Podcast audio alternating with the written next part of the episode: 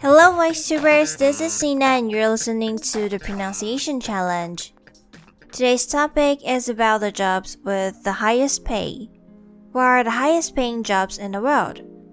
And what does it take to land one of the jobs on the list? Check out the video to reveal the answer. And today's sentence is As a corporate lawyer, you'll consult businesses on their legal rights and responsibilities while also handling any legal issues like liability, ownership, employment, and contracts. I'll say slowly again.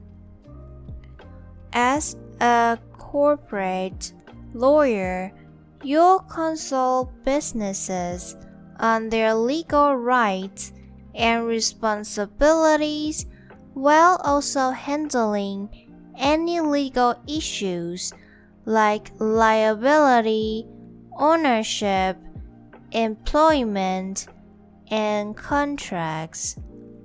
Alright, we got six pronunciation tips in this sentence. The first one, corporate. Corporate. Corporate. C-O-R pronounced as core, core, and the O-M-P-O pronounced as a. Uh, Corporate, corporate, corporate. And the second one, counsel. Counsel. The E in the second syllable pronounced as the schwa sound, uh, a. So, so, counsel, counsel. And the third one, legal, legal, legal. The E in the first syllable pronounced as the long E, li, li, and the AL pronounced as all, all, legal, legal. And the next one, responsibilities, responsibilities, responsibilities. P-O-N in this word pronounces bon, bon. P sounds like b, b. Respond, responsibilities, responsibilities. And the next one, liability. L-I-A pronounces liar, liar, liability, liability. And the last one, contracts. C-O-N pronounced as con, con, contract contracts. Alright, let's move on to the vocabularies. The first one, corporate. Corporate is an adjective and means relating to a large company. For example, Jerry works in corporate finance.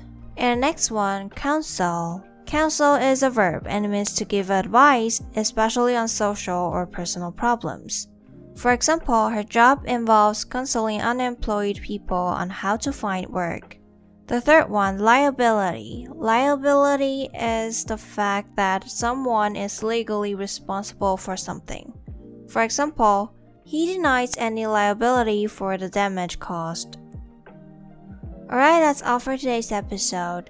Is your occupation on the list of the 10 highest paying jobs? Well, to be honest, it's no surprising some jobs on the list, like lawyer, surgeon, or dentist, or CEO but I never knew that anesthesiologists are the highest paid profession, or that it takes 13 years to qualify as an anesthesiologist. Well, do you have any thoughts on today's topic? Share in the comments and don't forget to record today's sentence. I'll see you next time.